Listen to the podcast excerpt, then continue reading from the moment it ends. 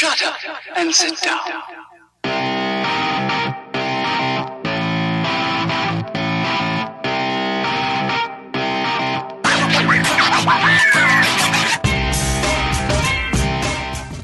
Elementar, meu caro ouvinte, está começando aqui mais um podcast Elementar e eu estou aqui com Euler Neves. Somos seres clássicos desde que nascemos. E eu também estou aqui com o Diego Ferreira. O que importa é que a Marvel não tem clássicos. Eu sou Rodolfo Assis e eu me considero um clássico de quase 30 anos. Uh, nós vamos aqui falar sobre os filmes recentes, filmes do, de meados dos anos 2000 para cá, que podem vir a se tornar clássicos futuramente. Um tema interessante e ao mesmo tempo controverso.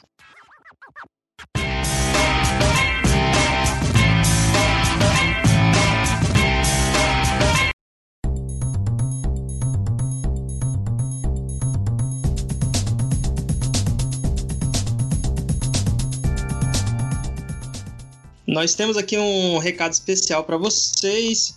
Temos um convite, na verdade, para que você venha para o nosso grupo do Telegram, o grupo Elementar, cujo o link para esse grupo do Telegram vai estar tá aqui na, na descrição desse post, ou no Facebook, ou uh, no próprio Megafone, onde você vai estar baixando esse podcast. E também eu gostaria de convidá-los a participar do nosso grupo do Facebook, assim como curtir a nossa, a nossa página do Facebook, página do Elementar. É só procurar lá no Facebook Elementar, também vai estar os links, todos os links aqui no post, para que você possa também entrar em contato com a gente, mandar os feedbacks do, das gravações e mandar sugestões sobre o nosso podcast. E você também pode enviar para a gente um e-mail, é, enviando seus recados, suas sugestões, o seu feedback para o e-mail elementarpodcast.gmail.com. É uma fácil ferramenta de comunicação para estar em contato conosco, certo? Um novo bloco do nosso podcast, um,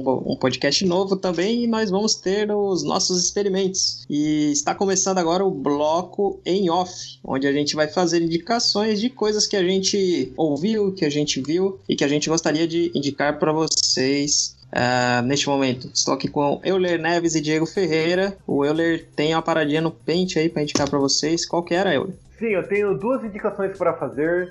Nessa semana saiu o trailer do filme Disaster Afters, que é o novo filme do James Franco com o Seth Rogen, que vai tratar sobre o pior filme da história. Eu, gostar... eu gostei do que eu vi, espero que vocês vejam e também gostem. Porque se trata do filme The Room, que virou um meme na internet, outras coisas mais, procurem lá para vocês saberem, que é o meu hype no momento. E também eu queria indicar também o álbum da Anna of the North, que vocês podem encontrar aí no Spotify, que é o álbum Lovers, que é para quem gosta de um indie pop aí, um indie alternativo, um pop, um pop alternativo aí, é uma indicação aí para os meus amigos de Diego. Você tem para nós?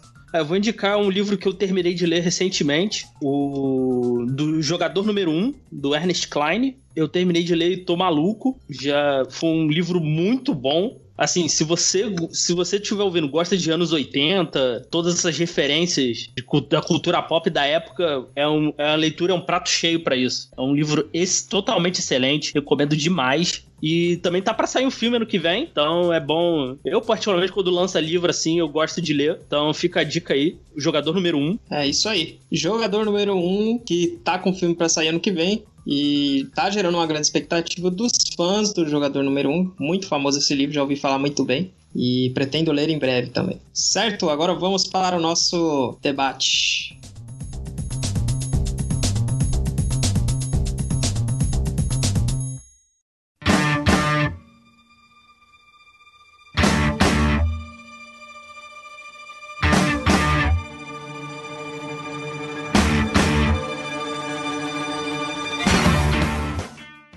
Agora, a primeira pergunta que eu gostaria de fazer para vocês dois, o que pode ser considerado um clássico, né? Como que a gente define uma coisa como um clássico?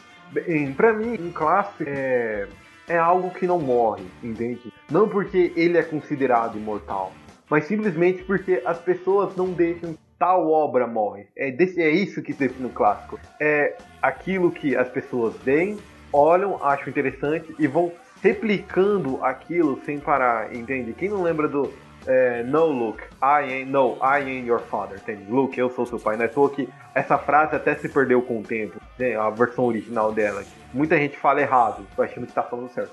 Isso é um exemplo. Outro exemplo de, de coisas que a gente não deixa morrer também é essas, o jeito com que as pessoas adoram, né? Cultuam tais obras. O, é, o ato de cultuar uma obra não deixa com que ela se perca ao tempo e ela se ela apague na memória. Porque ela vai ter sempre alguém ali para lembrar dela, entende? Isso para mim que define o clássico. É não deixar uma obra falecer com o tempo. É você sempre estar relembrando, revisitando ela sempre, entende? Pode ser que por um tempo ela tenha falecido, mas depois ela se talvez ela venha ressurgir no futuro como um clássico, entende? Coisas que acontecem com várias obras que nós temos por aí, como o Iluminado, que se perdeu, Blade Runner, que se perdeu, só que depois se ergueram, entende? No futuro como clássico. O Clube da Luta também é um exemplo disso. Então, para mim, clássico é justamente isso. É uma história que ela não vai se apagar das, das nossas memórias, porque a gente sempre vai estar revisitando ela.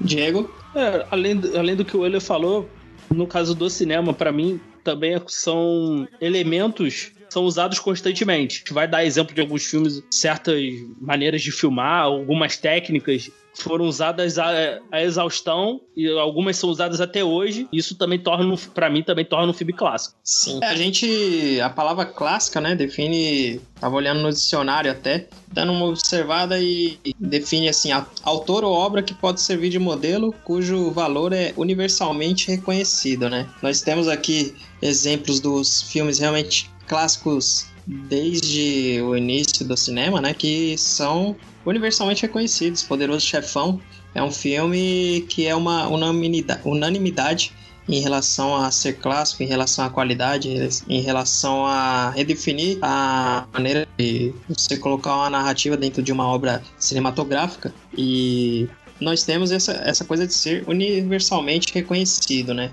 É o caso do Poderoso Chefão e outros, muitos outros clássicos né, da, de sua época e alguns posteriormente também. É, porém, no caso do cinema, né, a gente tem muito o, o clássico clássico mesmo, como Poderoso Chefão, mas nós também temos o, o clássico de gênero, né? Então, e eu gosto de chamar também de clássico de nicho, né? Porque você tem dentro do cinema hoje vários gêneros e subgêneros e seus filmes clássicos, né? Seus filmes que definem aquele gênero ou subgênero, né? É, tipo, depende. É, e também com os clássicos, é, tipo, como se tornam clássicos de gênero, você vai notando também um padrão de como o filme é produzido. Não sei se vocês já repararam nisso. O filme vai ganhando uma espécie de padrão, entende? A história, as, as primeiras histórias são legais, só que quando as pessoas vai se bebendo da fonte, tanto que ela vai deixando um caminho, um caminho. E esse caminho, esse caminho que vai levar para a obra original, entende? Um, um, clássico de gênero. O que é um clássico? Vou citar aqui um clássico do terror, Sexta-feira 13. Verdade que Sexta-feira 13 não lançou é, o, o sentido do slasher. Porque sexta-feira 13 bebeu do massacre da Serra Elétrica. Porque se eu estiver falando uma canelada, por favor, me corrija. Que é, foi o massacre da Serra Elétrica que lançou o Slasher, né? Que é aquela parada, um assassino correndo atrás de um grupo de adolescentes indefesos ou de pessoas indefesas. Isso já é um nicho já. Só que com o passar dos anos você vai bebendo essa fonte, mas também vai acrescentando novos pontos aí. Um exemplo disso são os próprios zumbis. Vocês já não viram aqueles vídeos na internet meio que falando a evolução dos zumbis? Porque começa com pessoas que têm, não têm consciência e fazem, fazem maldade sem consciência. Elas não têm completa. Aí vai se adicionando que, sei lá, elas escalam paredes, elas, elas é, se contaminadas pelo vírus, elas criam asas, entende? Coisas que Resident Evil fez. São, são, tipo, se bebe da fonte, mas ao mesmo tempo que você está bebendo, você está dando o seu ponto, o seu, o seu detalhe, você está colocando sua cereja. Isso que é um exemplo de clássico. Ele é, é o alicerce. Aí os seus filhos, né, vão criar, vão usar ele como alicerce, mas vão colocar novas coisas. Sim.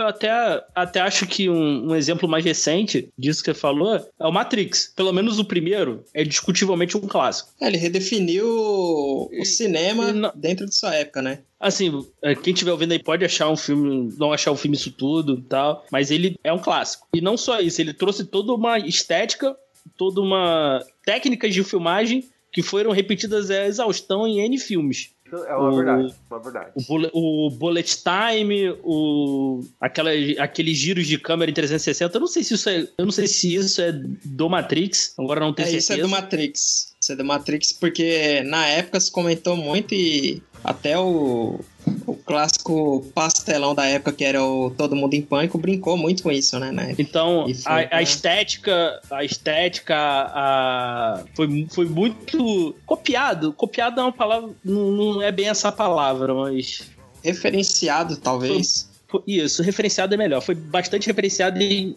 diversos filmes. E esses, e esses efeitos ainda é usado até hoje. Então, Zack Snyder e Michael Bay que eu digo. Justamente. E, bom, explodiu a cabeça de muita gente, o Matrix, e eles fizeram a cabeça dos diretores que a gente vê brilhar hoje nos filmes que a gente assiste, né? Então, com toda certeza, eu posso afirmar que Matrix é sim um clássico, né? E redefiniu, é, redefiniu a, a maneira de se fazer filmes com, com efeitos especiais e ao mesmo tempo, pelo menos é o caso do primeiro filme, uma, uma boa história, um bom enredo e um grande plot, né? Foi Matrix com certeza foi uma revolução gigante no mundo do cinema, né? É, Matrix 1, tá, gente? E Que é o único Matrix que existe. 1. Tá? O 2 e- o 2 e o 3 não existem. Pô, até que eu gosto do, do 2 e 3, mas assim, vendo sepa- separadamente a obra, né? Eles já não são. é, É, Não, assim, é, a gente tá queimando pauta aqui, mas esse. O Matrix é. Se você pegar o primeiro filme, o, eu, eu vi na época, assim, discutindo que os, as irmãs Wachowski tinham pensado nele como, como trilogia. Se você vê o primeiro filme, o primeiro filme é um filme fechado e, Uhum. e ele, ele mata as outras, os outros dois filmes. O problema do Matrix 2 e 3 é justamente o primeiro. O primeiro é a história fechada. Mas isso é, uma, isso é um outro papo, é um outro papo para um outro podcast. Não vamos se alongar muito aqui não, porque tá queimando pauta. um papar um outro elementar e a gente também é, quer discutir muitos filmes ainda. Nós, que outro filme assim da época de, de Matrix a gente pode dizer assim que pode ser um clássico também, é, que revolucionou de alguma forma ou que pode ter influenciado outros filmes, né? Eu acho Posso- assim que Posso puxar um aqui? Poxa, pode sim. Um que eu acho, eu já acho um clássico do cinema de espionagem, que é que é a série Borne. O verdade, Terry Bourne, quando, quando estava nas mãos. Não, não, não, não estava não. Quando, mas quando ainda era, era, era, como que é mesmo? Feita pelo, pelo Matt Damon, aquela trilogia, nossa, é fenomenal, cara, sem mentira. É. Porque mistura, mistura. Porque eu sinto que o Bourne, ele mistura é, a espionagem, né? Um lance de espionagem, mas também é, é, mistura aquele, aquela, come- aquele tipo filme de ação estilo bruto, entende? Aquele estilo, estilo É. brucutu, entende? O Bourne, ao mesmo tempo que ele é, sei lá, um James Bond, ele ao mesmo tempo também pode ser, sei lá, um Rambo da vida. Não, não, que- não, não, não. Não, não, não, não, não. O Borne, o, o, o Borne justamente ele é um, ele é um, ele é muito mais pé no chão do que o James Bond. James Bond, que na época que a gente tinha de espionagem, James Bond e o e Missão Impossível, eles eram dada a devida proporção. O James Bond era um, é um super-herói, basicamente. Que é. Não, Se- mas o, que que o Borne, o que que o Borne trouxe? Por isso que eu acho o Borne um clássico. Ele trouxe a espionagem mais pé no chão. Pé no chão entre aspas, né, gente?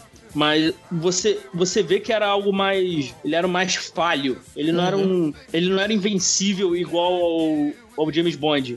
Tanto que Aham. você pega o, o James Bond, até mesmo o, o, o, Ethan Hunt, o Missão Impossível, pega- beberam na fonte do, do Bourne. Tanto que o, se você, você vê o, o- principalmente o, o James Bond do, do Daniel Craig, ele é muito Bourne, que eu particularmente eu não gosto. Pra mim James Bond tem que ser aquilo Classudo, né? classudo. Ele, ele é muito brucutu, ele é muito pé no chão. Assim, pelo menos pra mim, no James Bond não funcionou. É, justamente. Eu também gostaria de, de falar além dessa. que já é um, um, um gênero também, né? Filmes de espionagem, mas eu também gostaria de falar do. de hoje o que tá em vigência é o gênero de super-heróis, né? E aí a gente tem, lá na, na raiz, é lógico, a gente tem os filmes dos anos 80 e 90, aquela coisa toda, mas algo que veio pra colocar uma nova ordem sobre os filmes de super-heróis é, começou com X-Men e Homem-Aranha, 99 Ah, 2000 com ali, né?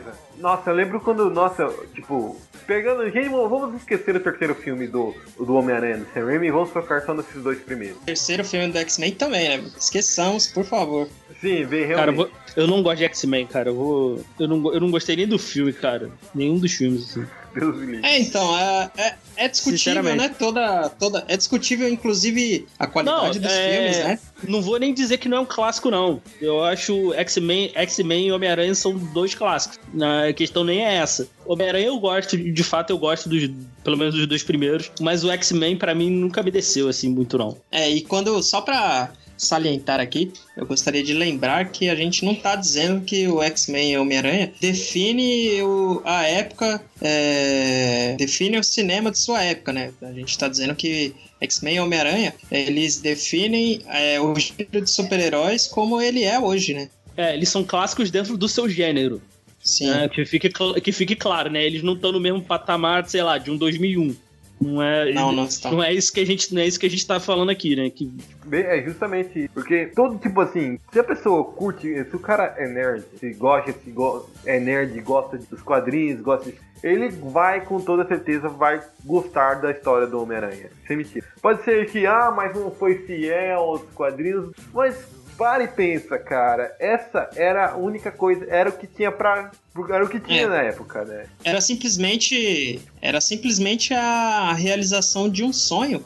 É, ver o que a gente sempre viu nos quadrinhos e vai nos desenhos animados em tela, né? Finalmente, depois de é, vai 40 anos, o Homem-Aranha saiu dos quadrinhos, saiu do, do desenho animado e foi pra tela de um cinema, cara. Então, quer dizer, isso em si é, não tem como dizer que não foi uma revolução, cara. Não, foi, não tem como dizer que isso não foi algo que abriu precedentes pra uma nova era de filmes, né? De, de filmes blockbuster, hoje que são os filmes super-heróis. É, os filmes, atualmente, os filmes super-heróis regem os blockbusters. Até raiva de vez em quando você vai no cinema querendo, sei lá, assistir, sei lá, querendo assistir diferenciado e só encontra Marvel no- nos cartazes. Mas enfim. É justamente isso. Ele, ele revolucionou, ele mudou, entende? Ele abriu, ele abriu um caminho para que as coisas pudessem. Não é toa que muitos filmes que a gente vê atualmente de heróis é, continuam seguindo a mesma, a mesma receita de bolo que tecnicamente foi o Homem-Aranha que ditou, né?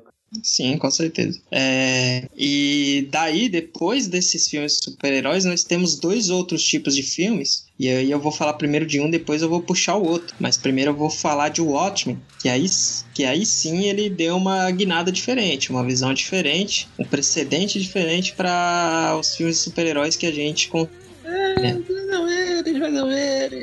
Olha, mas eu queria falar uma coisa sobre o Watchmen. É, você me Como adaptação, como é, adaptação, a gente leu a, a, a obra sagrada do, do Alan Moore, a gente sabe que o filme deixou muito a desejar. Porém, a gente tem o recurso visual do Zack Snyder lá, é, que tá aí vigente até hoje, né? E a gente tem o a visão do Zack Snyder implantada ali e pela primeira vez a gente vê um filme de é, que pelo menos tentou se levar a sério, né?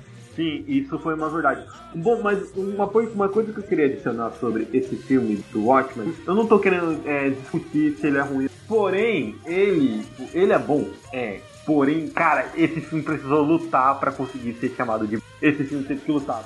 A quantidade de, de versões alternativas que saíram, que saiu dele, nossa senhora, vamos conversar sobre isso. Porque, nossa, saiu muitas versões alternativas sobre, sobre até que até que foi até que a Ultimate, né, que é aquela que se estabeleceu que tem é, a- o conto do, do Mercador Negro, né, e outras outras é, outras histórias que aparecem ali. Mas ele precisou lutar. A verdade é que atualmente essa é uma versão definitiva que a gente assiste e fala bate o martelo que isso é Watchmen. Mas quando ele surgiu no cinema, nossa, eu ainda eu, você tem uma ideia? Pra vocês terem uma ideia, quando eu assisti Watchmen, eu já fui direto pra versão Ultimate, nem pro, nem passou na minha mente assistir a versão a versão de cinema, porque eu sabia que eu iria. Já fui, já fui direto pra Ultimate pra não ter pra ficar um pouco mais tranquilo e manter um olhar crítico positivo. O que, que o Watchman traz pro cinema, de, pro gênero de super-herói, na opinião de vocês, pra ser considerado um clássico?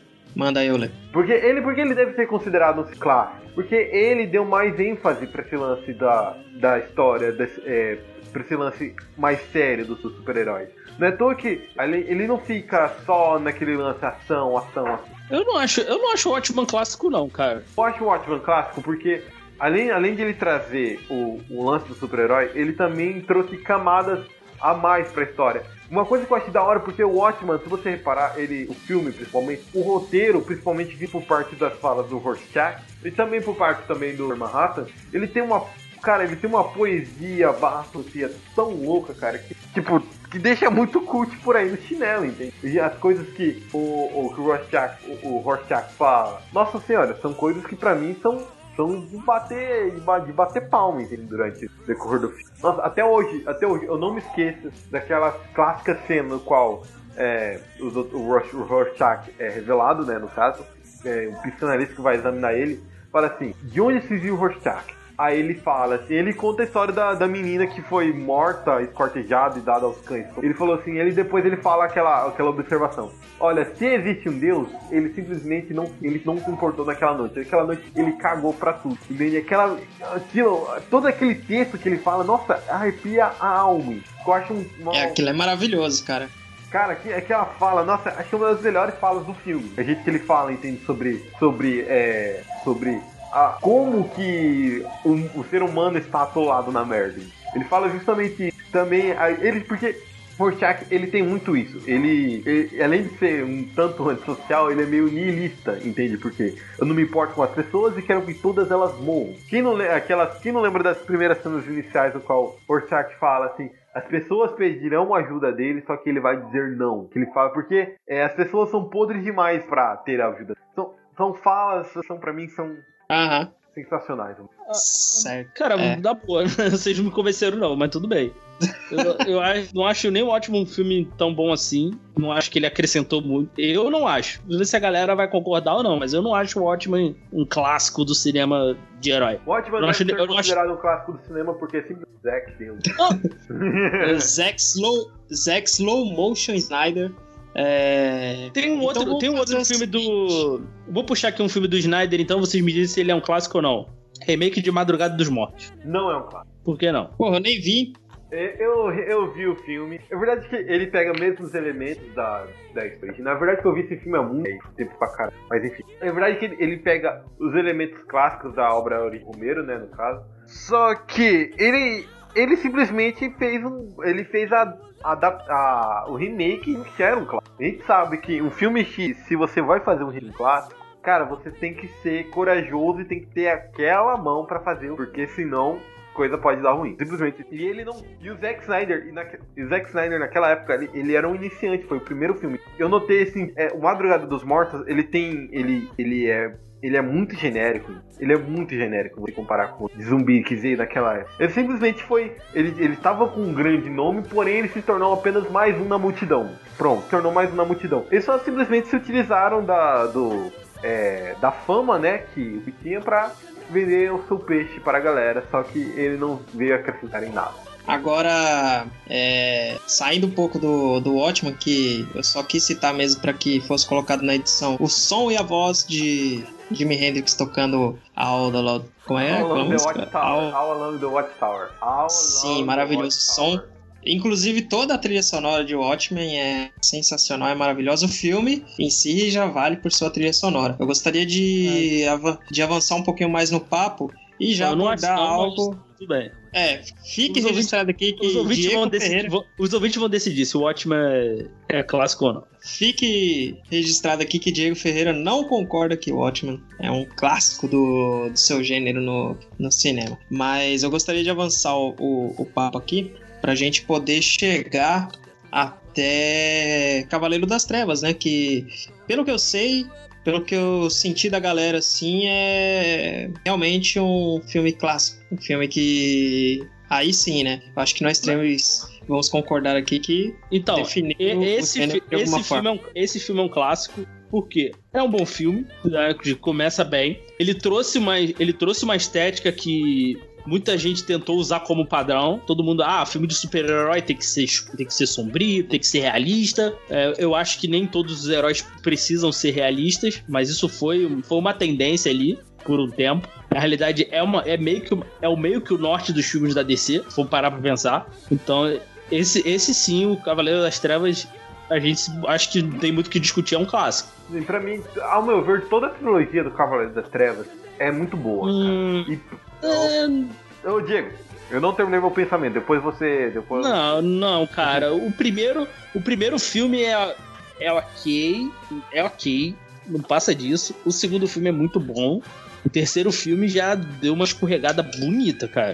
O terceiro Ah. filme não é, terceiro não é um bom filme. Sim, isso pode, podemos concordar que. Sim, eu realmente, eu, eu realmente eu entendo o seu, o seu ponto, entende? Que cada um, tipo, que se a gente for. Se a gente for analisar ah, em relação à história, é, em questão de qualidade, quem fica em primeiro lugar é o Cavaleiro das Trevas. O segundo, o Begins, e o terceiro, o, o Cavaleiro das Trevas Resurge. Só que pra mim, ele não fica muito abaixo da história. Simplesmente isso. Esse é uma questão de poucos centímetros, entende? Poucos, simplesmente isso. E eu creio que esses três filmes, ah, que o Nolan fez, cara, eles vão ser lembrados. Talvez assim, não sejam. Talvez eles não sejam, como podemos dizer, é, como podemos falar, uma, unanimi, um- uma unanimidade, né? Porém, já haverá uma parcela considerável que vai ter, creio eu, que vai ter a É, não, opinião. a eu acho opinião que.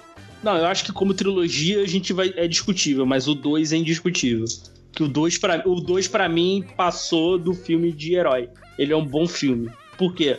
Eu acho que é um filme que você pode apresentar pra qualquer pessoa. Ele sozinho. Você pode apresentar ele pra qualquer pessoa, mesmo que não goste de quadrinho, eu acho que ela vai gostar do filme. Ah, bem que é. Meu pai, meu pai odeia. Odeia esse quadrinho assim, de super-heróis, só que paga um puta pau pro. E pra mim, e para mim hoje, o filme de herói tem é, só, na minha opinião, só tem três que eu considero bons filmes. Qual? Que é um lá. que é o para mim passou desse desse limiar de filme de herói, que é o Capitão América 2 Aham. E o e o Dredd. Opa, maravilha. Nossa, esse filme, nossa. Na verdade que o Dredd, o filme do Dredd, ele, ele é uma adaptação dos quadrinhos, né, no caso. Só que, ao meu ver, eu sinto que ele veio meio que disfarçado, sabe como? Como um filme de ação, entende? Ele O não Dredd, o, o Dredd saiu na época errada. O Dredd saiu na época errada. O, o- se o Dredd tivesse metade do, do, do marketing que teve Deadpool, ia ser um, todo mundo ia falar que era um dos melhores filmes de quadrinho. Pô, Dredd é um filme sensacional. E, E, a... falando, e falando em Dredd, eu já quero puxar aqui que eu acho que ele vai ser um clássico. Eu acho que ele vai, na minha opinião, ele vai ser meio que um. Calma, não tô- eu, não tô comparando os filmes, tá? Que fique claro. Ele vai ser meio que o, o Blade Runner. A galera deixou de lado. Eu acho que vai chegar uma época que a galera vai redescobrir esse filme aí. Ah, pra mim o Blade Runner já é um clássico, né? Ele. É, não. E, de novo, não tô comparando os filmes. Eu só acho que ele vai ser isso. Que eu acho que a galera deixou ele meio de lado. Acho que vai redescobrir o, o Dredd. Sim, E eu, sim. acho que, que, é, que é merecido. Ah, sim. Puta de um filme. Super merecido, é. aqui dos meus filmes que eu acho que um dia serão considerados clássicos. Primeiro, eu vou falar sobre é, o filme Poder Sem Limites. Poder Sem Limites, ao meu ver, ele, tipo, ele tem tudo pra se tornar um puta clássico, sabe por quê? Primeiro, porque ele já veio com uma ideia, uma ideia pronta, entende? Pegar, fazer um, um footage, um found footage, só que, pera aí, mas um found footage que não é sobre terror. Isso é uma maravilha. E ele simplesmente mostra adolescentes, entende? Adolescentes sendo os adolescentes. E, eu- e tem gente, e tem um cara que é foda em fazer isso. Quer dizer, ele era foda e fazia isso. Que era o John Hughes. John Hughes, ele fazia justamente isso, que ele pegava, mostrava os adolescentes, fazia filmes de adolescentes para adolescentes. De que ano é esse filme? Oi? É de 2012. De que ano? 2012. Ah, o John Hughes em si ele já tem um, um, um clássico do passado, assim, por assim dizer, que é o Day of Ferris Bueller, né? É, exatamente, curtindo a vida doidado, o Clube do Clube dos Cinco. Clube dos Cinco, aham, ele fez Clube dos Cinco também. São filmes que eu gosto Sim, sensacional. São, filmes, são dois filmes que eu gosto pra caralho. E ele, ele faz justamente isso nesse filme. Faz filmes de adolescentes para adolescentes. É, não- ele, simplesmente, ele simplesmente conseguiu. Ele descobriu o mundo adolescente e conseguiu fazer filmes para eles, coisas que era, coisa que era rara na época dele. E o Poder Sem Limites, ele, ele é um filme sobre, sobre adolescentes que descobriram, descobriram um buraco na Terra e tem uma pedra mágica eles conseguiram poderes. Só que é um filme tanto realista, sabe por quê? Porque eles são adolescentes. E como um bons, bons adolescentes, eles não têm língua de responsabilidade. Eles vão fazendo, eles vão brincar com essas coisas, entende? Eles não simplesmente não pegam seus poderes e falam, hum, vamos assaltar lojas, não, melhor. vou, vou salvar o mundo usando os meus poderes. Não, eles simplesmente foram adolescentes. Né? Tô que uma das frases que foi usada no marketing estrangeiro do filme é Boys will be boys, ou seja, garotos sempre, garotos serão garotos. Simplesmente isso, sempre serão garotos. É, e, o, e o filme mostrou isso, garotos sempre serão garotos mesmo eles recebam poderes alienígenas. O filme mostrou justamente isso. Sem contar também da parte estética do filme, no qual é, o filme é todo filmado em foto footage e também o jeito no qual o personagem, que é o, o personagem central, ele filma a, a, as cenas, entende? Porque ele ele pega, ele, tecnicamente, imagina ele pegando a câmera e ele salta a câmera e começa a meio que usar os próprios poderes para controlar o ângulo que ela usa. E, cara, isso no filme fica. Sem mentira, fica lindo com que ele faz essa brincadeira com a câmera. E é sensacional para mim esse filme. Eu creio que atualmente ele é um tanto. É. Tem, ele tem notas, ele tem umas notas boas assim no site de, no site de crítica, né, no, nos AMDBs da vida. Porém, eu não vejo pessoas comentando muito sobre ele. Eu não vejo muito, falando muito sobre isso nos grupos que eu participo. Porém, ah, grupo de cinema só quer saber de Clube da Luta. É, justamente. É, mas assim, mas eu sinto que no futuro vai ser rele... ele, simplesmente as pessoas se lembrarão dele novamente como um bom filme que ele é. Além disso, eu acho que. Por isso que eu acho que Poder Sem vai se tornar um clássico no só e, poder ser, e Poder Sem Limites é o mais próximo do Akira que a gente vai ver na Vex. Porra, bem que é, irmão. Parando pra pensar, é justamente. é. Você tem mais alguma parada pra falar aí, Oli, do, de outro filme e tal? Sim, agora eu vou criar polêmica, porque eu vou falar mais uma vez de Snyder e eu vou falar de Sucker Punch. Mamilos! Vai tomar no cu. Ah, vai tomar no cu, cara. Detalhe, ó, quem, quem, não, olha, quem não está participando, sabe? Não, eu gosto do, eu gosto do Snyder, cara, mas Sucker Punch não vai ser clássico, cara. Vai ser clássico. Ele vai ser um clássico, sabe como? Não, cara. Clássico Nível do quê, cara? Já assistiu Barbarella? Barbarella? Já. Então, o Barbarella é um filme, uma verdade. Eu assisti o Barbarella, chorei sangue assistindo o Barbarella. Porém, as pessoas adoram que o Sugar Punch vai ser um, vai ser um, vai ser um novo. Não, cara. Mas, sabe, mas, sabe qual, mas sabe qual é o problema do Barbarella? O Barbarella não se leva a sério, cara. O Sucker Punch não, cara. Assim, o Sucker Punch não tem nem a, aquela alma do trash, cara. Que é, não é se levar tanto a sério. Então, não, cara, não, não cola. Sucker Punch é farofão, vai. É um filme que não chega a ser ruim, mas é um filme eu, eu, eu sei, um filme farofão, só que ele ainda vai ser lembrado, sabe por quê? Deixa o tu fala, tu fala de Sucker Punch e acha que Madrugada dos Bots não vai ser lembrada. Ah, pô, fala sério. Mas enfim, deixa eu argumentar em prol do, do Sucker Punch, por favor. Rapidamente, porque o Plim Plim chama, vai. Ok. Sucker Punch vai se tornar um filme famoso, um filme conhecido no futuro, unicamente porque, além de ele ter cenas super da hora de luta, ele também tem um background que não foi não foi estudado muito, que bem, é, é algo muito intrínseco para você, que é sobre, que é um filme que fala sobre questões, ele fala sobre é, sobre o sonho, o sonho humano, entende? Ele fala sobre justamente sobre é, o jeito com que nós humanos sonhamos para o sonho é a válvula de escape humana. E é justamente isso que o Sucker Punch mostra. Porque se você olhar para olharem para as personagens do filme, elas não são ninguém. Elas não são um bando de malucas no manicômio. Porém, elas, que as únicas coisas que ela tem que. É, quem nunca ouviu aquele, aquele ditado? Sonhar é de. A gente pode sonhar porque sonhar é de graça. E elas se utilizam disso, entende? Porque elas querem, elas. Porque a realidade delas é muito triste, é muito forte. E o filme justamente se aproveita disso, ele disfarça a realidade para se tornar algo suportável para elas e para nós, porque quem quer assistir um de quase duas horas sobre garotas tentando escapar de uma. Só que visto da forma mais real possível. Isso é um sapo. E para elas também é um sapo. E é por isso que elas se utilizam da válvula de escape do sonho, para que elas consigam elas, é, se, é, se, esquivarem dessa, esquivar dessa tristeza aqui do dia a dia. E é por isso que Cyberpunk será considerado um clássico. Tem bonde. Cara, eu quero, ver, eu, quero ver, eu quero ver esse filme que você viu, cara, porque eu só vi um videoclipe de, sei lá, duas horas com um monte de cena massa velho sem sentido nenhum.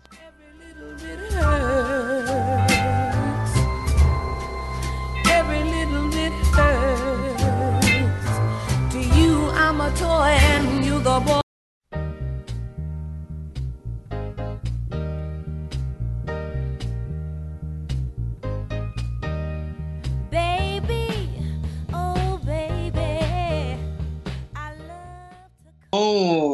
É, Diego, tem algum pra falar aí? Cara, eu tenho, eu tenho alguns aqui. Eu vou citar primeiro Mad Max, Estrada da Fúria. Esse aí, esse aí já é da, da leva dos filmes mais recentes, né? É, Esse era Mad um Max que eu é ia... de 2015. 2015. Melhor filme de Nossa. 2015. Nossa, Melhor filme de 2015, cara. já fazem dois de Max já saí. Já. Filme Caramba, que eu tô- inundou nossos corações de sangue, óleo diesel e areia. Ah, É. Um filme simples, ação desenfreada, que você entende o que tá acontecendo, efeitos práticos, personagens fortes. Cara, tem, tem que falar, cara, é um clássico. Eu tenho a sensação que o Estrada da Fúria era o que o, o George Miller queria fazer. Só que ele não tinha condição financeira de fazer. Em 80, né? Em 80. Eu acho que esse, esse era o filme que a gente ia ver desde o início. Essa é a sensação que eu tenho. Não, isso é claramente, né? Porque ele realmente ele. O que me deixa triste é que eu não sei se o, o George Miller vai ter gás pra fazer, um, sei lá, uma continuação de mais quatro filmes do Mad Men. E o que eu gostei do filme foi uma história fechadinha, que algumas pessoas, algumas pessoas que falaram, ah, o, o filme é da Furiosa, é porque não. Sei lá, eu acho que eles nunca viram Mad Max. Mad Max nunca foi o principal, ele sempre foi um condutor da história, um observador. Talvez ele só fosse, ele só foi o principal no primeiro filme. Principalmente no 2. O Estrada da Fúria é muito, muito doido. O Max só tá ali, só tá te ajudando a acompanhar a história. Mas ele não é o ponto, o ponto central da história. E eu queria falar pra essa galera que criticou Mad Max, né? Que o que eu mais vi assim foi a galera reclamando de que o filme era excelente, porém não tinha roteiro. Porra, Como é não sério tinha mesmo? roteiro, cara? É sério mesmo que você entra no, no, no grupo de cinema, numa página de cinema pra vir comentar isso? Porque, pô, se o filme for. Se o roteiro for um cara sentado olhando pra câmera e não dizendo nada durante duas horas, esse aí é o filme, esse aí é o roteiro do filme. Se o filme for um cara entrar no, num carro todo cagado e sair numa perseguição pelo deserto onde vai rolar altas tretas, esse aí é o roteiro do filme. Agora, a maneira que foi apresentada a fotografia desse filme, a, a história desse filme, o roteiro tá tudo implícito ali. É, não tem Não, como você e pô, dizer que não tem roteiro. O cara, o Você, cara tá você consegue, e você consegue ver a, a história na ação, não é aquela ação gratuita. Ação Gratuito, porra. É a Justamente. ação cara. que faz todo. que A ação conduz a história. filme que te deixa. Que eu assisti, eu fui pro cinema assistir, né? Porque na época que eu fiquei sabendo que do lançamento do Mad Max, eu fui buscar assistir a trilogia antiga, né? Então, praticamente eu assisti os quatro filmes na sequência, né? Eu, eu fiz e, a mesma coisa. E aí, quando eu cheguei no cinema, eu esperava assim, uma paradinha mais ou menos naquela mesma coisa. Apesar do trailer já ter chegado dando voadora na minha cara já, né? Aquele Uhum. trailer também é fodido. Quando eu sentei e eu vi aqueles primeiros cinco minutos de filme, eu já tive uma certeza absoluta de que aquele era o melhor filme do ano é, e que posteriormente, claro, a gente poderia considerar um clássico e é a opinião que eu tenho até hoje. Mad Max com certeza é considerado um clássico e também vai vir a influenciar muito o cinema daqui pra frente. Eu, eu, eu queria muito que ele influenciasse no, no quesito de. de Efeito efeito prático. prático. de efeito prático, de. que a- tu vê que algo fica muito mais real do que o. do que tudo em CG. O CG ser só aquele complemento. Tanto queria que Eu queria muito que o Mad Max influenciasse nesse, nesse quesito. Não, e o, e o interessante do Mad Max é a apresentação daquele mundo, né? É, o Immortal Joe, aquele mundo cagado, pós-apocalíptico. A era da, da escrotidão, segundo o Sr. K, é aquilo, cara. A representação cinematográfica da era da escrotidão. É sensacional esse filme. E, E a Furiosa, né, cara? Que, pô. Charlize Theron Theron brilhando como nunca, né? Cara, você pode raspar a cabeça e jogar a graxa nela que ela continua linda. É impressionante. Isso aqui, e uma, um ponto interessante é que sobre o Mad Max, que sobre esse novo Mad Max, é o seguinte, que eu fiquei. Justamente que eu, pe- eu pensei no seguinte, caralho, tem tanto filme aí que. Sei lá, tem, sei lá, tem o mesmo orçamento que o Mad Max tem, se pá até mais, e usa CG, cacete, entende? Eu fiquei, e, tipo, por que você não faz, tenta fazer algo prático? Eu pensei, aí eu fiquei numa, numa espécie de pensamento comigo mesmo. Será que no futuro, é, as obras, a gente, o CG, va- o que vai se aproximar da, da perfeição? É o CG ou vai serão os efeitos práticos? Entende? Com animatrônico, com, sei lá, carros capotando, do mesmo. Eu fiquei, eu fiquei nessa dúvida, eu queria muito ver é, é, é, outros filmes, entende? Porque quando eu assisti o Mad Max, meio que me saiu uma.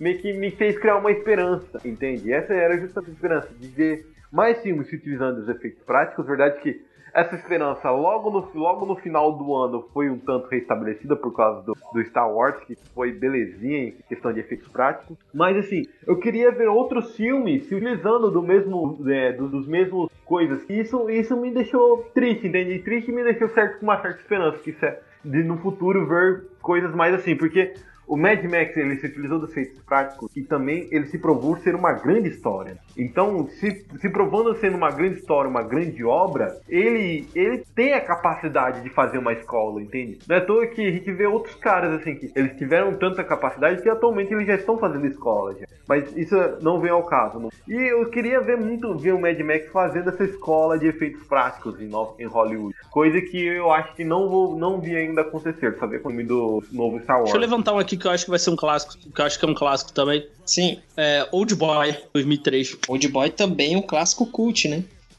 Old Boy, nossa, Old Boy, realmente. É verdade que comentava quando a gente deveria assistir a trilogia da vingança. Era o. Era o Sérgio, né? No... Ele sempre dizia que ah, Old Boy faz parte de uma trilogia, a trilogia da vingança. Que ele. Ele, na real, ele é, o, é o filme do meio dessa trilogia. Mas enfim, Old Boy, sim, desculpe pessoas, eu ainda não assisti Old Boy, mas diz aí. Old Boy eu vi só o. Infelizmente eu vi só o, remake, né? E é um filme chocante, cara. Pra mim foi um filme interessante do começo ao fim e me chocou totalmente. Realmente um filme memorável.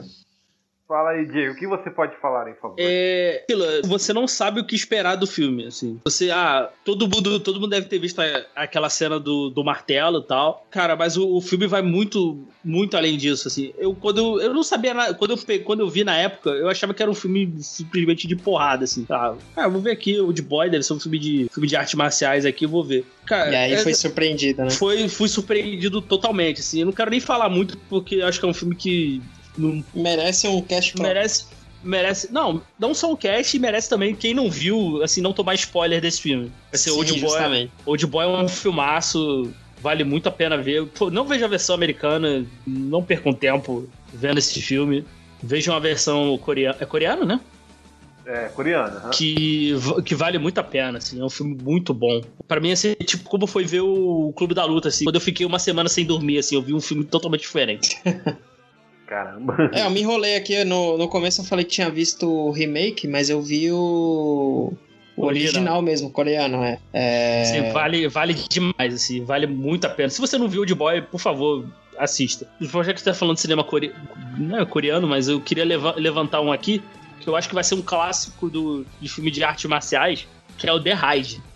Uh, The Raid. The Raid. Operação Invasão, né? Veio no Brasil com esse nome. The Raid Redemption. Eu não sei o nome do, do filme em português. É, Operação Invasão, eu tenho certeza. Que filme maravilhoso. Filme é eu não consigo ver que aquilo é uma coreografia. Pra mim, as pessoas estão brigando de verdade ali.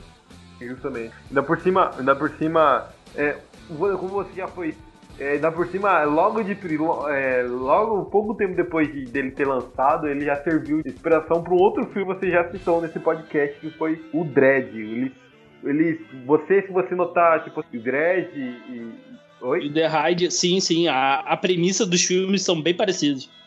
Uhum. Porque o, o The Hard ele é legal porque ele meio que funciona, se você parando para pensar, ele funciona como uma espécie de, sei lá, entende como fosse um jogo, entende tecnicamente. Porque Sim. a cada, porque cada, é, cada andar que eles vão, eles vão subindo, eles vão encontrando um pepino maior e até chegar no, no picoso lá, que é um grande chefão. E isso é um ponto, ponto interessante sobre a, Sim. o jeito Sim. que onde com que ele degrada, né, a situação. Você de boa, aí depois você já fica mais assim? Ele não, ele não chega assim com os dois pés no peito já, pum, não, ele, ele já chega se preparando pelo que, pelo que vai na frente. Até que no final você já tá sem ar, entende? De tanta, de tanta, de tanta coisa que ocorreu né, nessa, nesses 90 minutos. É, tem muitos outros filmes que, se a gente for discutir um a um, é, a gente vai acabar fazendo um cast aí de 4, 5 horas. Então a gente vai falar aqui de mais alguns filmes também importantes. Eu vou começar falando da unanimidade, unanimidade também, que é O Senhor dos Anéis. Todo mundo concorda aqui, eu só queria deixar citado para não passar em branco o cast aqui sem falar disso. O Senhor dos Anéis é um clássico. Um cara, tipo, um cara que é o meu. É, um ponto também que eu queria deixar registrado é sobre o Edgar Wright. O cara, é verdade que ele saiu, ele saiu da cova esse ano com o Baby Driver, né? É Baby Drive, que é o Hit Fuga. Mas assim, se você vê os antecedentes do cara, o cara só tem. Verdade que tem uns ali que questiona a qualidade deles, mas é. Shaun of the Dead, Hot Fuzz, Scott Pilgrim contra o Mundo, sabe? É, o World's End também, a trilogia do Corneto, mais o filme do Scott Pilgrim. Cara, pra mim, Edgar Wright, ele, tipo, ele vai ser lembrado como um cara que fez uma série de filmes clássicos, que são, na verdade, que são filmes clássicos de gênero, né, que são clássicos de comédia. Mas mesmo assim, ele vai ser um cara lembrado por causa desses filmes que são, pra mim, são marcantes e hilários para. Falar E sobre só rapidinho, se você. E quem estiver ouvindo aí, se não viu, por favor, veja Baby Driver. Se você gosta de um filme muito bem editado, veja, veja Baby Driver. Certo, Edgar Wright, tá de eu, parabéns? O Edgar Wright está de parabéns e eu queria, eu queria muito ter visto o Homem-Formiga feito por ele sem, sem freio, assim. Teria sido um dos melhores filmes aí. Teria sido um dos melhores filmes de HQ. O Homem-Formiga feito por ele. Hum, verdade, né? O Edgar Wright esteve na, na produção aqui e saiu. Mas enfim, fala aí, fala aí, é. Rolf. Então, como não, não tem muito tempo, é lógico que a gente vai fazer algumas considerações finais, mas por agora eu quero passar rapidamente só sobre alguns filmes e a gente vai comentar rapidamente, certo? Apesar de que alguns merecem mais, a gente não tem tempo. Então vou passar aqui é, só citando e aí vocês fazem um comentário rápido dizendo se concordam ou não que o filme é clássico. Então eu vou falar aqui, Django, Django Livre, do Tarantino. Pra Não. mim se tornou um clássico. Pra mim é um clássico. Pra mim, não. É, Drive, Drive é um clássico. Eu não Drive acho é um tão clássico. assim. E um puta de um filme. E, e um Drive é clássico. um clássico. Onde os ricos não têm vez. Não conheço. Classicão, cuzão. Classicão, nossa. Eu lembro, eu lembro sobre. Eu posso fazer um pequeno adendo sobre Drive? Sobre Drive não, mentira. Sobre onde os fracos não se vê. É que a primeira vez que eu assisti ele, eu era muito novo. Eu não entendia nada. Tipo, eu não entendia como um lugar triste. Só que quando eu, eu assisti assisti ele um pouco mais velho, eu falei, mano, esse filme faz todo. Ele é foda pra caralho. Se tornará um clássico. Diego. Não, eu nunca vi esse filme. Puta, né? É. Eu vou falar um aqui, cuidado, hein? Lala Land. Olha, eu gosto. Eu não sou muito fã de musical, mas esse, esse em específico eu gostei demais. Eu fiquei meses escutando City of Stars na, em looping. City of Stars. Eu, eu, eu gostei de verdade desse filme. Eu não gosto de musical, mas esse eu gostei. Eu acho que vai ser um clássico sim. Olha, um cara que eu queria. Eu poderia comentar sobre um cara que eu acho. Eu sinto que ele é mal falado, porém eu sempre vou, vou, vou com a minha mão no fogo por ele. Que é o Tom Hooper. Tom Hooper, pra quem não lembra, o último filme que ele dirigiu foi A Garota Dinamarquesa, só que antes disso ele fez Os Miseráveis, a versão musical, e o Discurso do Rei. Pra mim, muita gente diz que são filmes esquecíveis, filmes de Oscar. Porém, ao meu ver, principalmente é, Os Miseráveis, no caso, que é, ele tem todo um. ele- é, porque ele fez a parada de pegar um roteiro de, de Broadway, roteiro de Broadway, porque os musicais da Broadway são justamente isso: cantoria, cantoria cantoria. Não tem pausa pra diálogo falado. Ele pegou um, dia- um- um roteiro de Broadway e colocou no de Hollywood. E ficou muito, bo ficou muito bom, entende? Ficou muito foda. E é um filme que eu gosto pra cacete. Eu sinto que no se ele não for esquecido como só mais um que concorreu ao Oscar, ele vai se tornar um clássico. Tom Hooper. Eu vou falar um aqui que eu não, não acho que vai ser clássico. Eu nem acho um filme tão super. Eu acho um filme ok, eu acho um filme bom. Um filme que fechou bem uma era, que é o Logan.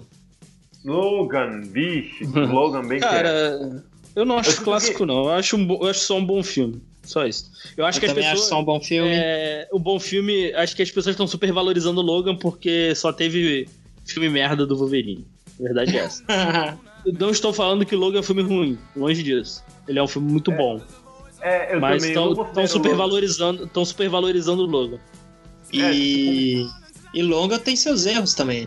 né? Ah, tem. Demais. Aquele. Pô, não vamos, não vamos entrar. Ele tem seus erros. Não vamos entrar no, no mérito de Logan, não, que Senão a gente que vai tem embora muito- também, né? a gente vai embora aqui. Vamos manter o foco aqui. Um filme que eu gostaria de comentar com vocês, que vocês que acham que vocês se, tor se tornariam um clássico. O Lobo de Wall Street, que vocês dizem? O Lobo de Wall Street, pra mim, é um clássico, sim, cara. Vai, Eu só acho- não eu é só um acho clássico, que- vai se tornar um, né? Eu só acho um filme legal. Só isso. E, e não acho mim- que o. Eu não acho que o DiCaprio também merecia, merecia Oscar nesse filme, não. Tá muito overact. Nossa, o Diego tá muito. Tá muito insano, tá muito sangue nos olhos hoje, pelo amor de Deus. Mas Não, enfim, eu, eu, eu, eu, eu gostei do, do Lobo de Wall Street. Ele cheirou aquela cocaína toda lá, cara. de verdade, colocaram um pó de verdade pros caras cara cheirar lá durante Deram aula, deram água que o Euler bebe pro DiCaprio. e Bastardos Inglórios. Pô, Tam- também só acho também só acho um filme legal, mas não acho não acho clássico, pelo menos por enquanto. Bastardos Inglórios. É, então vamos lá, é Ninfomaníaca, Las Von Trier aí. Nunca vi. Porra, caramba, eu já vi esse filme. Ele me dói a alma, sem zoeira, ele me dói a alma. A Ninfomaníaca, cara. Porque é tenso, sabe? Eu sinto que. Eu não sei se. Eu, eu quero que, que Ninfomaníaca ele se torne um filme conhecido por, por ele ser bom, não por ele ser polêmico. Porque são, se a gente parar pra pensar, a gente consegue lembrar de alguns filmes que são conhecidos não porque eles são bons, mas sim simplesmente porque eles são polêmicos. Holocausto Canibal, Tusk, é, Centopeia Humana, são filmes. São, só filmes polêmicos, entende? Que utilizam de uma parada meio escatológica, se, se, se, utilizam da escatologia pra, pra fazer uma boa história. Mas assim, eu, que- eu quero. Eu, que- eu sinto que a fama do Ninfomaníaca tá mais pelo fato dele ser polêmico, olha só, atores fizeram sexo de verdade pra nesse. Daí, cara, mas a história que, que a John conta lá no filme é sensacional, velho. Sem mentira, é um Sim, filme sim. muito bom. Pra mim, Ah, caguei, cara. Lá, lá, lá eu caguei. Eu caguei cara. eu caguei pra ele em melancolia, cara. Como que o pessoal pode gostar de filme bosta? Vamos lá Melancolia, então. da, melancolia da Kristen Dunst? É, não É, é? da Kirsten Dunst. Aham. Acho que, eu, acho que eu, eu tenho a sensação que eu já vi esse filme, não sei. Posso É, vamos um lá. Outro, um outro filme aqui rapidinho? Eu Pode. O Her, do Spike Jonze. Vocês acham que é um clássico? Qual? O Her, o Ela, do Spike Ah, eu Jonze. acho que é um filme interessante, cara. Filme Eu acho- maneiro. Tem potencial de ser um clássico? Tem potencial de ser um clássico, porque ele dentro do gênero de ficção científica, projeção futurista, né? Eu acho que ele tem uma posição importante ali. Eu assisti o, o Her. E ele teve uma estética tão inesperada, cara, que eu fiquei feliz, entende, assistindo aqui. Eu olhei as roupas que o pessoal falava, nossa, eu poderia usar muito uns 15 anos, entende? Eu falei, tipo, é muito, é muito legal, porque ele conseguiu fazer um filme de ficção científica, só que visando outro assunto da que é a nossa convivência com a tecnologia. E isso que o Her nos mostra, como nós estamos lidando com nossas tecnologias. É, vou, eu vou fazer, vou fazer uma, vou, vou fazer uma pequena, posso fazer uma pequena brincadeira com vocês aqui? Manda. É, eu vou dizer, tipo, vocês disseram clássicos de gênero. Então eu vou fazer aqui, eu vou, vou citar algum, um gê- alguns gêneros assim, no soltos, eu quero que vocês me dando alguns clássicos sobre eles. Primeiro, vamos começar com comédia. O que, o que vai se tornar um clássico? Putz. Cara, eu, eu, eu, con- Caça-curta. É porque eu, eu não consumo muito filme de comédia, cara. Ah, os. os Eu o Rid- Ridiculous Six, cara, vai ser um, vai ser um clássico. Ridiculous Six? Puta merda, velho. O cara enfiou a mão na lama, mano. Pelo amor de Não, Deus. Adam eu não- Sandler. Não, eu não, eu, eu não, eu não, não consumo muito filme de comédia, então não. É, eu também não. sei dizer. É, eu também não mim, consumo tipo- puramente de comédia, não. O filme pra mim de comédia que, que eu acho que vai, que vai fazer sucesso vai ser o Segurando as Pontas do. Do oh, Seth Pontas Rogen. do James Franco com o Seth Rogen, justamente. Ah, cara, virar- o cara, o cara reclama de Ridiculous Six e cita Seth Rogen. Ah, cara, pa, pa, Ah, pa- velho, claro, por favor. Ó, deixa eu irmão. falar aqui então. Vamos, vamos pro próximo, ó. Vem cá. É, no top 100 do Rotten Tomatoes, certo? Nós temos aqui, eu vou te falar na. Eu vou falar um por um e a gente já falou de alguns. Mas lá tem Corra. Corra vai se. Desculpa aí, gente. Corra vai se tornar muito de clássico. Nossa, clássico. Corra pra mim já nasceu clássico. Assisti aquele filme lembrado pela toda a eternidade. Porra é de terror, né? É um terror dos barros. eu, não, eu não vejo. Eu, eu não vejo essas coisas. Mas é até. Mas é suspense também, não é terror sobrenatural, não sei o que, essas coisas. É. Tem o Mad Max, que a gente já falou aqui. É, Sabe- Tem o Baby Drive, que a gente já falou. Isso é o top 100 do Rotten Tomatoes. É, The Big Sick, alguém viu? Não, Depois a gente pesquisa. Dá uma pesquisada, porque às vezes o nome em português. Porque eu quero chegar num filme aqui que tá nessa lista e eu quero chegar nele que eu acho que você pode. não, esse eu nunca vi, não. Então, beleza. Próximo. O próximo aqui eu não vou nem falar, porque não tem nada a ver. É, e o filme que eu queria falar é o Divertidamente.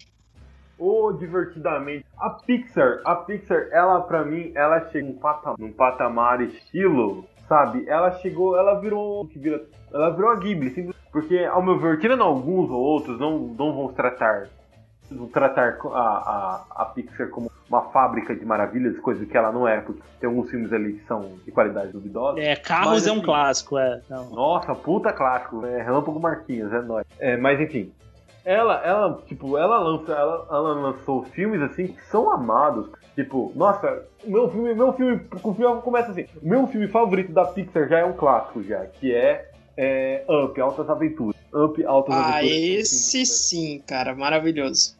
Esse vai se tornar um puta clássico. Eu vou botar os meus filhos para assistir. Se não gostar de Up, eu deserto, bota ele dentro de uma caixa de gasto de papelão e deixa lá na frente. É, por favor, me pegue, entende? Coisa parecida com isso. Porque é um filme muito, cara, é muito fofo, muito alto astral. O primeiro filme que me fez chorar nos seus 15 minutos, entende? Do- do- logo no começo já me fez passar mal de tanto chorar. E também, é, outro filme deles que também que. Não que. Sim, é um clássico, mas assim, o que ele nos mostra também, que também é o Wally. O Wally também é um filme que pra mim são, pra mim são os dois tops ever da, da Pixar. Você pode falar que é o Toy Story, só que pra mim, Toy Story pra mim, eu cheguei. Ele, ele foi apresentado pra mim quando eu estava muito velho. E, mas pra mim, eu creio. Mas Up e Wally são filmes que eu cresci vendo. Quando saiu, quando saiu, passou um ano eu tava assistindo já. E é um filme que pra mim vai ser, vai ser, vai ser, vai ser. serão- Pixar tem uma série de clássicos aí pela. Então vamos falar aqui também, eu vou passar rapidamente, né? É, e aí vocês vão destacando aí o que vocês. O jogo da imitação. Não, Não, não, não. O jogo da imitação, não. O curioso caso de Benjamin Button. É, também clássico. Não, não. pra Não, mim não.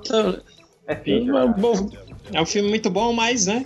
É, Maravilhoso. Mas eu acho que é um ele filme também legal, fica mas ali. acho que também não. É aquilo. É, pra mim é teste do tempo também. Eu não sei se daqui. Se a galera vai, sei lá, daqui a 20 anos vai, vai se lembrar de. Vamos ver se ele passa na regra dos 15 anos primeiro, pra depois ver É, se. tem, tem isso também, né?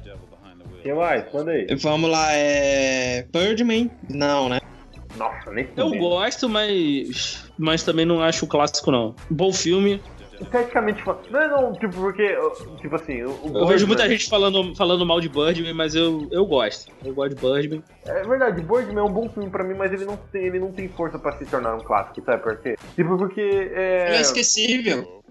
ele é esquecível, ainda por cima ele botou o dedo na ferida, sabe? Falou mal dos filmes da Marvel. Teve, deu a cara a tapa e falou mal dos filmes da Marvel. E acho que ele aí já, já assinou uma sentença aí pra. Vai É, já, ganhou, já ganhou ponto comigo, mas não é um clássico. Vou mandar aqui, pra mim vai ser um clássico, Cisne Negro.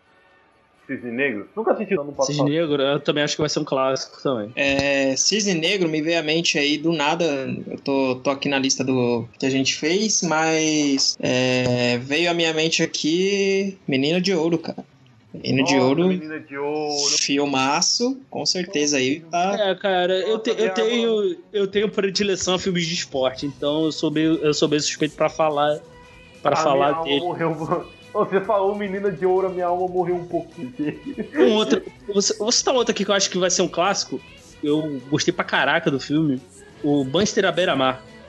Buster, Manchester à beira-mar. Eu não sei se vocês viram esse filme. Vocês viram esse filme?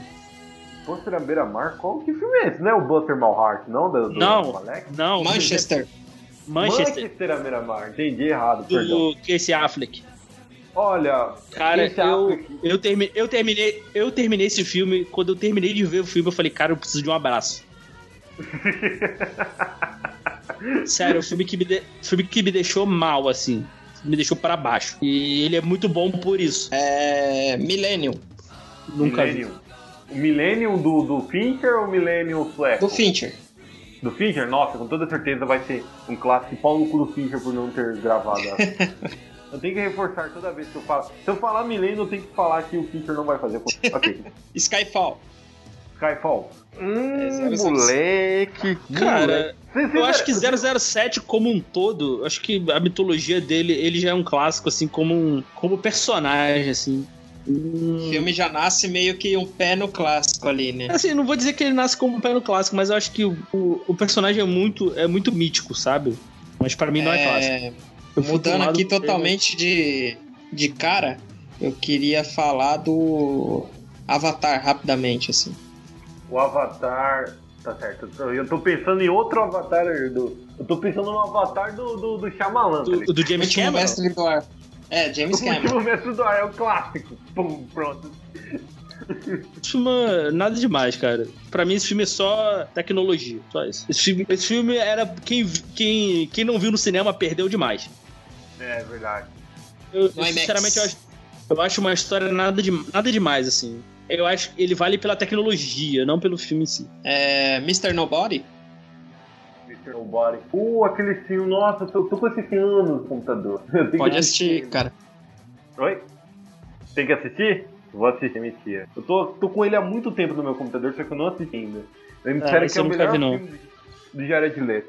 Verdade que, tipo, o melhor filme com É Quem Para um Sonho aí na lista. Eu Ah, não, cara. O, o Clube de Compras Dallas é muito bom, cara. Clube de Compras Dallas pode vir a ser um, um clássico futuramente. Inclusive, Jared Leto brilha demais nesse filme. Demais, demais. Brilha eterno de uma mente sem lembranças. Clássico, Clássico, eu acho que não.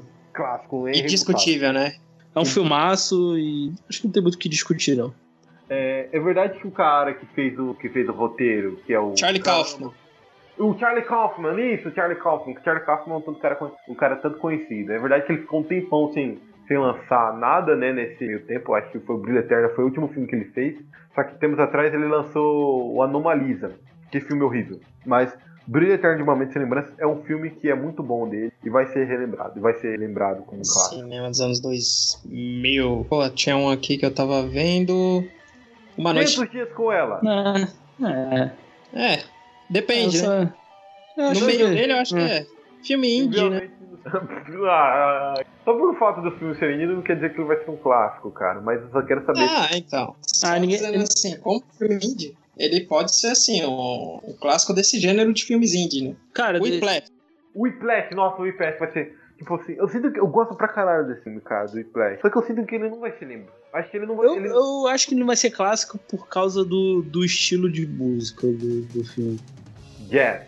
Mano, eu acho que É, ele é meio- Que define que fala? Que define o fato dele ser um clássico? Mas assim, o que eu acho. Não, que- então, eu acho que não é. Eu acho que ele não é algo muito. Não posso dizer. Ele é muito. É muito de nicho, eu acho. Eu acho que o problema do Whiplash é esse. Eu não sei se. Não sei se ele vai, vai ser um. Ele é um, ele é um filmaço.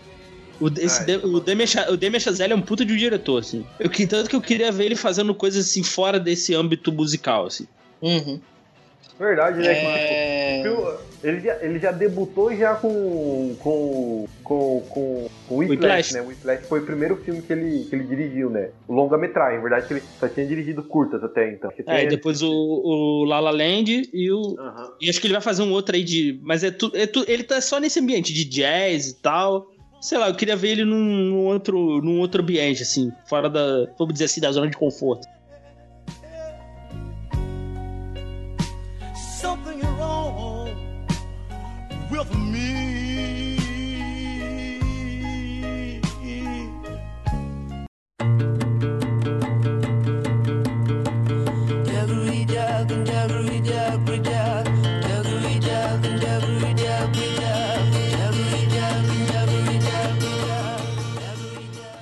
Aí, é, no Brasil aqui a gente tem, eu tenho pelo menos dois filmes pra destacar. Na verdade, três. O terceiro filme pode entrar também numa lista aí de possíveis clássicos, é, a partir do- dos anos 2000, né? Porque anteriormente a gente até tem lá o Alto da Compadecida, mas é de 99, ali beirando 2000. Central do mas Hum, isso, Central do e- Brasil. É um, E- é um ponto.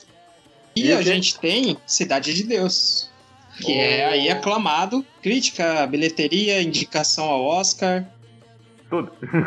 tudo fala em Tudo, prol. né? Tudo fala, fala, fala em prol do, do Cidade de Deus. Sim, o, fi- o filme é muito bom, muito bem dirigido.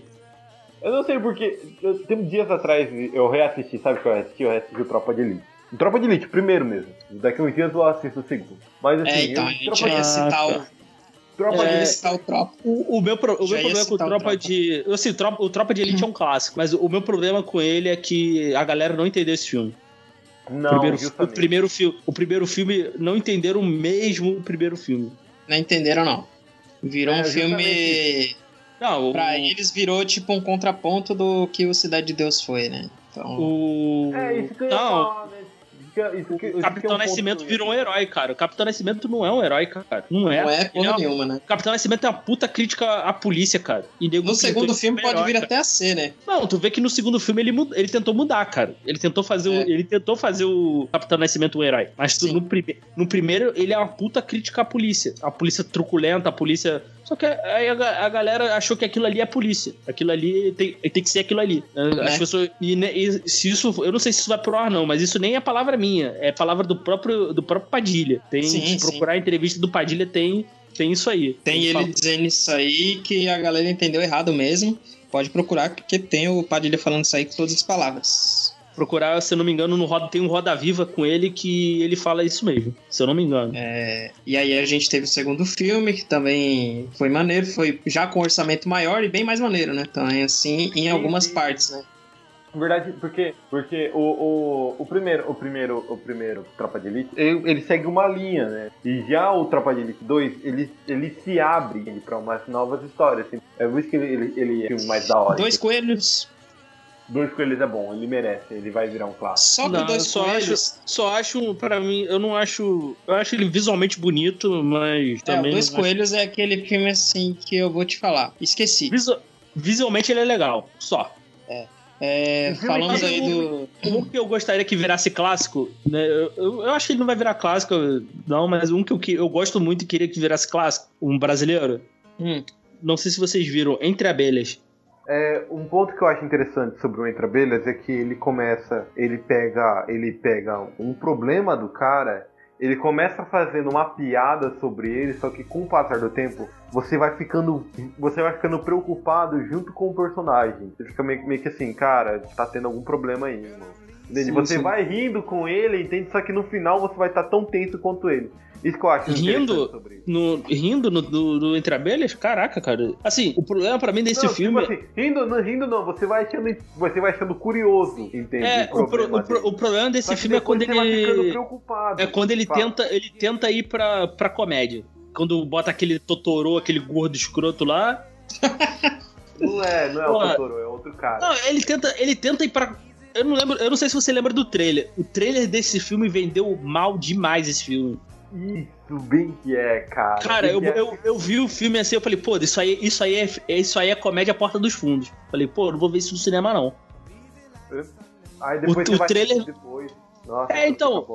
Cara, eu, eu queria ficar preso naquela melancolia do, do Fábio Pochá e tal. Ca- Quando tentou ir pra comédia, assim, pra tirou do filme, assim, a vida dá oportunidade pra ele superar os, de, de várias formas possíveis, dá corda pra ele sair daquilo, mas ele não quer sair e ele não sai, assim. Esse é um filme que, entre abelhas, é um filme vale demais. Então a gente falou aqui de vários filmes, a gente falou de filmes mais antigos e filmes mais recentes, só que eu gostaria de falar dos filmes é, novos, dos filmes recentes e também já tentar é, ver o cenário futuro aí do, dos filmes que.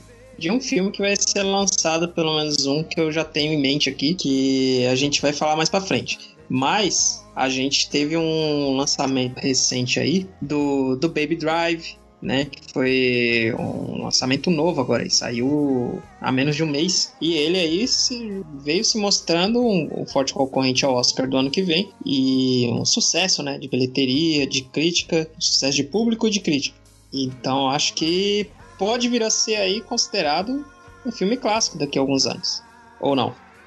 Olha, eu não assisti Baby Drive, gente, e passa a bola pra quem já.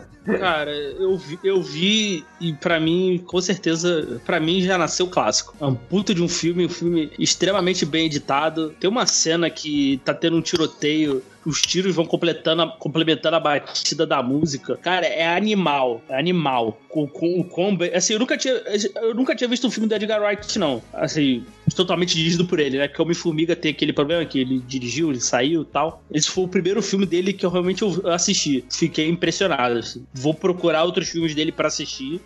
Começa pelo Scott Pilgrim, depois você passa. Se alguém tiver ouvindo aí e não viu esse filme, já deve ter aí na, na- na- nas internets aí uma, com uma qualidade boa já do, do Baby Drive. Pega e assiste, que vale É, a pena aluga lá. Aluga na Google Play. a, gente, a gente vai alugar mesmo do Google Play. É, aluga na Google Play, na PlayStation Store, aluga Paga no nós. YouTube. Aluga no é. Paulo, na locadora do Paulo Coelho também. Assim, Na vale, vale do demais. Vale demais assistir. E assista com, se, se possível, com, com a melhor qualidade de som possível, assim. E a gente está aí, ah, desde quando surgiu o anúncio, na expectativa para Blade Runner 2049, né? A gente já, já Blade Runner como um clássico, então a gente pode.